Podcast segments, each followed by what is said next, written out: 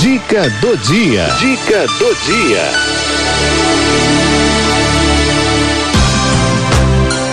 Saúde na terceira idade.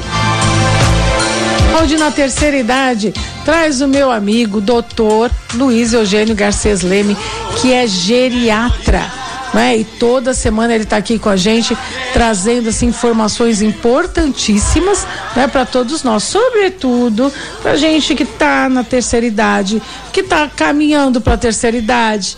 Né? Então, ó, tem um assunto bem bacana hoje. Aposentadoria, descanso ou crise, né? Vamos saber o que, que ele fala pra gente hoje. Doutor Luiz Leme, boa tarde, bem-vindo, querido. Boa tarde, dona Cidinha. Boa tarde, queridos amigos da Rádio 9 de Julho. A geriatria, o que atende os idosos, ela vai muito além da simples reflexão sobre doenças. A saúde, ela é muito mais do que o não ter doenças. A saúde incorpora também condições de ambiente, condições de vida, de bem-estar. E é sobre uma dessas características sociais, vamos chamar assim, que a gente vai pensar um bocadinho juntos hoje. E o tema que a gente vai abordar é o seguinte: vamos falar sobre aposentadoria. E o tema é aposentadoria, descanso ou crise? O que nós temos numa boa parte do mundo, e o Brasil não é exceção, a gente tem um envelhecimento da população. A gente vai observando que a, a população, no total, vai envelhecendo, que nós temos cada vez mais velhos, cada vez mais idosos. Ou seja, gente com bastante idade em, termo, em tempo cada vez maior. Isso leva com que exista um número maior de aposentados. Antigamente, a gente via aposentados, por exemplo, era famoso, o Rio de Janeiro tem muito aposentado, porque são servidores públicos, era a capital do Brasil, então tinha um, um, número grande. Mas não é o caso, hoje em dia a gente vê muito aposentado em todo lugar. É uma, uma população que vai aumentando, né? e isso tem benefícios, como tudo na vida, e tem malefícios. É, o número de o aumento dos aposentados indica que um número maior de pessoas está envelhecendo e conseguiu trabalhar um período de, de tempo importante da sua vida e que agora está aí podendo é, é, gozar aí o que os romanos chamavam ossium cum dignitate, ou seja, o, o repouso com dignidade, né? Fruto de tantos anos de trabalho. E a pergunta que a gente tem primeiro é assim: mas será que é, é mesmo um ócio com dignidade sempre? Pois olha, nem sempre. Frequentemente a aposentadoria tem problemas também, traz problemas também. Traz benefícios e traz problemas. Que benefícios a gente poderia imaginar, né? Um benefício material bastante simples é que é uma garantia de renda o aposentado, ou a pensionista também, ao final do mês, ele tem garantido um valor que corresponde à sua aposentadoria ou à sua pensão, não é? é infelizmente, não é muita coisa para uma boa parte da população brasileira. Tirante alguns, alguns beneficiados aí, o resto vive com um salário modesto, uma pensão modesta. Mas tem num momento em que uma boa parte da população, ou pelo menos uma parte significativa, não tem trabalho fixo, não tem uma garantia de renda ao final do mês, o aposentado tem esse benefício. Ele tem pelo menos garantido uh, aquela renda que já o ajuda e frequentemente, infelizmente, acaba tendo que ajudar o resto da família muitas vezes. Um outro benefício é que ele tem, pelo tempo trabalhado, uma disponibilidade de tempo.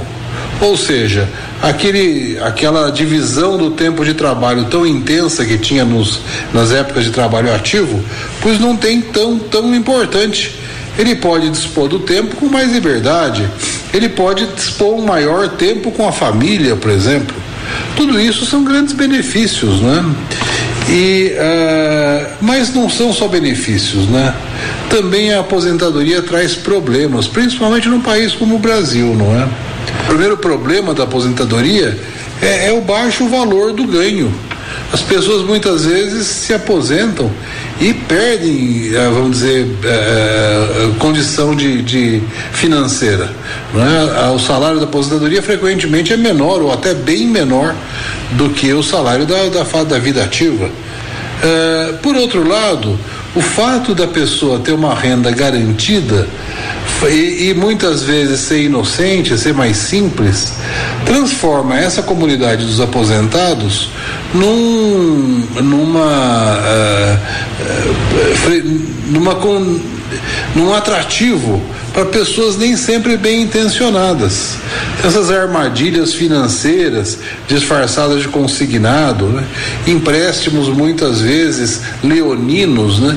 que se fazem e o idoso ou a idosa eh, acaba fazendo uma, uma dívida importante que dificilmente vai ter, vai ter condição de pagar, às vezes para ajudar um filho, às vezes para fazer uma, uma viagem, às vezes para alguma coisa que ela poderia não ter feito em outras condições e que certamente não cabe no seu orçamento.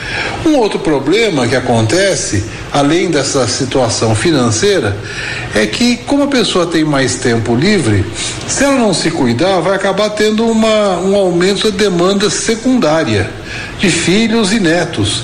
Ah, olha aqui, vovó, olha aqui, vovô. Agora o senhor está aposentado, então eu vou deixar aqui o, o fulaninha, a fulaninha na sua casa aqui, porque eu tenho que fazer compra, não tenho outras coisas para fazer.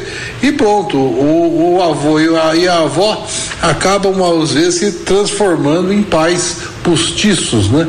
De uma geração que às vezes deixa até os cuidados básicos de educação, de manutenção, de alimentação nas mãos dos idosos, imaginando que como eles estão aposentados mesmo, o tempo deles sobra e não pertence a eles mesmos. Né? É um problema, porque é um problema de demanda da família, muitas vezes, nem sempre com má intenção, e frequentemente com boa intenção. Mas é uma demanda que a pessoa troca o trabalho por uma demanda de tempo e de dinheiro, por parte da família, de amigos e assim por diante. Um outro problema que acontece, e aí principalmente com os homens, é uma dificuldade para, vamos dizer, se, se colocar na condição de aposentado. O indivíduo, enquanto está na vida ativa, ele tem compromissos, ele às vezes tem uma, um cargo de chefia, ou ele tem subordinados, ou tem colegas, a sua opinião é aceita mais ou menos, mas ele tem essa, essa, essa condição, e de uma hora para outra ele fica em casa, não é? Se não tiver outra coisa para fazer, como a gente brinca, às vezes fica de chinelo e pijama, e aí pode haver uma série de problemas de casal. Quais são esses problemas? O maior problema, que é uma coisa sabida, é o marido começar a querer dar palpite na casa. A mulher geralmente não tem esse problema, porque a mulher, pelas próprias estruturas de trabalho, ela acaba tendo pelo menos dois turnos de trabalho. Né? Uma boa parte das senhoras tem o, o trabalho profissional e tem o trabalho do lar pessoa cozinha, ou arruma a casa, orienta, tem sua, sua vida, de modo que quando ela aposenta de um, ela já tem uma estrutura da outra.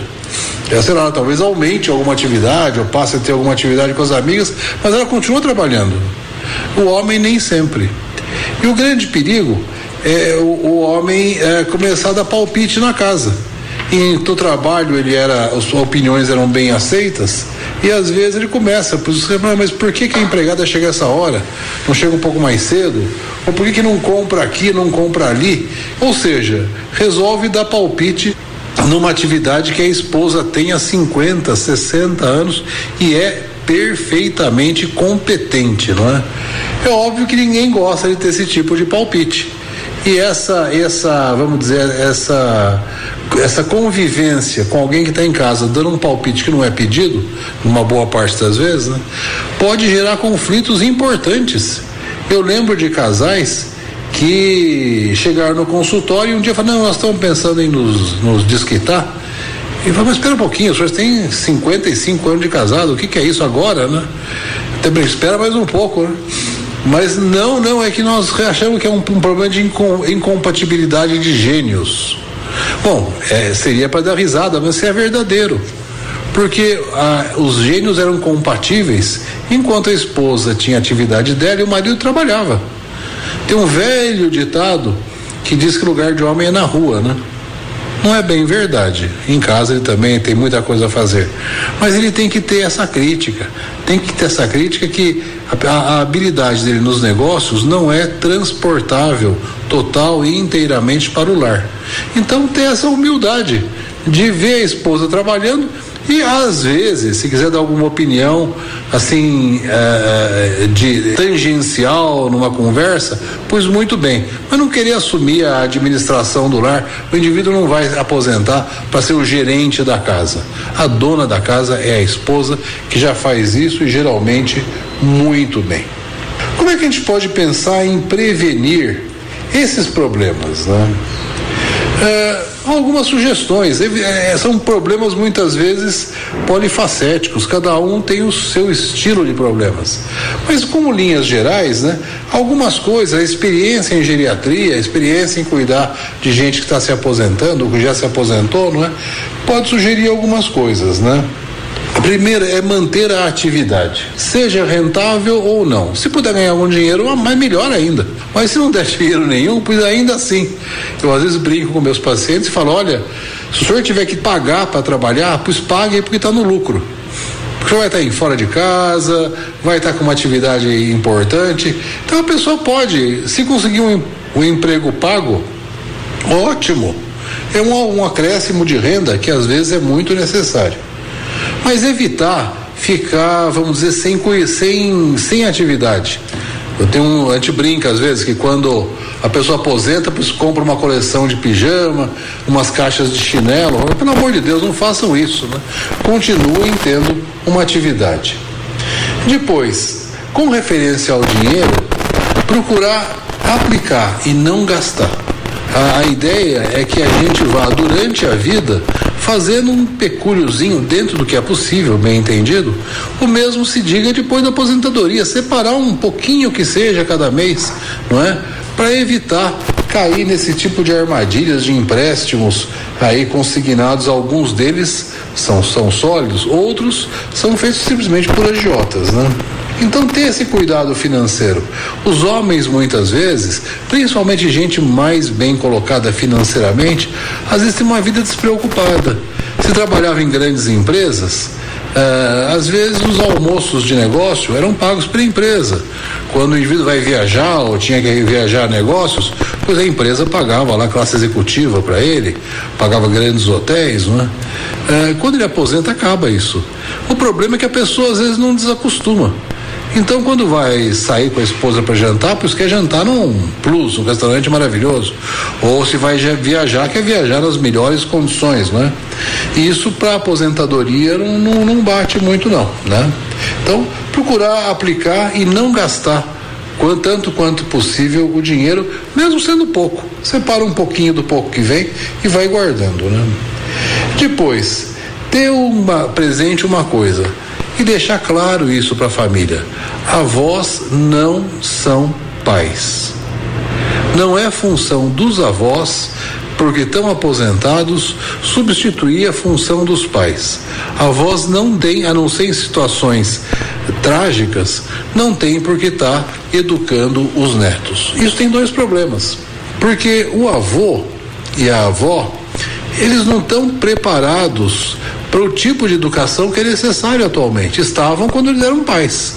E depois tem uma outra coisa pior ainda: é que se o avô faz o papel de pai, não vai ter ninguém para fazer o papel de avô. E as crianças vão crescer sem terem uma experiência maravilhosa que todos, ou pelo menos uma boa parte de nós tivemos. Eu tive e aproveitei muitíssimo, que foi a possibilidade de conviver com os meus avós. No meu caso, inclusive, com os meus bisavós, que são experiências magníficas. Mas isso é possível quando o avô faz o papel do avô e o pai faz o papel do pai. Porque senão vai ficar uma mistura que a criança nem sempre entende. E por último, o cuidado com a vida do casal. Como eu já comentei, o idoso, principalmente os homens aqui, tem que ter a, sensibilidade de entender que a casa é o ambiente da mulher. A casa é o ambiente da esposa, sempre foi. Ajudar no que pode, no que é preciso, no que é pedido, mas evitar procurar se imiscuir. Eu tenho a impressão que esse talvez seja uma, uma boa estrutura para que a gente possa aproveitar o merecido repouso depois de tantos anos de trabalho, não é? é viver, como já diziam os romanos, nós comentamos antes, o ócio com dignitate, ah, o repouso com dignidade. É o que eu espero para todos nós. Muito obrigado, dona Cidinha. Muito obrigado, queridos amigos da Rádio 9 de Julho. Um bom final de semana e uma boa tarde. O senhor também. Olha, reflexão maravilhosa do Dr. Luiz Eugênio Garcês Leme, nosso geriatra de plantão. Parabéns. Eu gostei a hora que ele falou assim, olha, que os avós, quando eles assumem o papel dos pais, né? Quem que vai fazer o papel do avô? Né? Acho que cabe essa reflexão também aí pra gente, né? Pensa um pouco nisso. E principalmente você que é papai, mamãe, né? Deixa os avós ali encarregados de, de cuidar das crianças, né? Muito bom, doutor. Muito agradecido e até a semana que vem.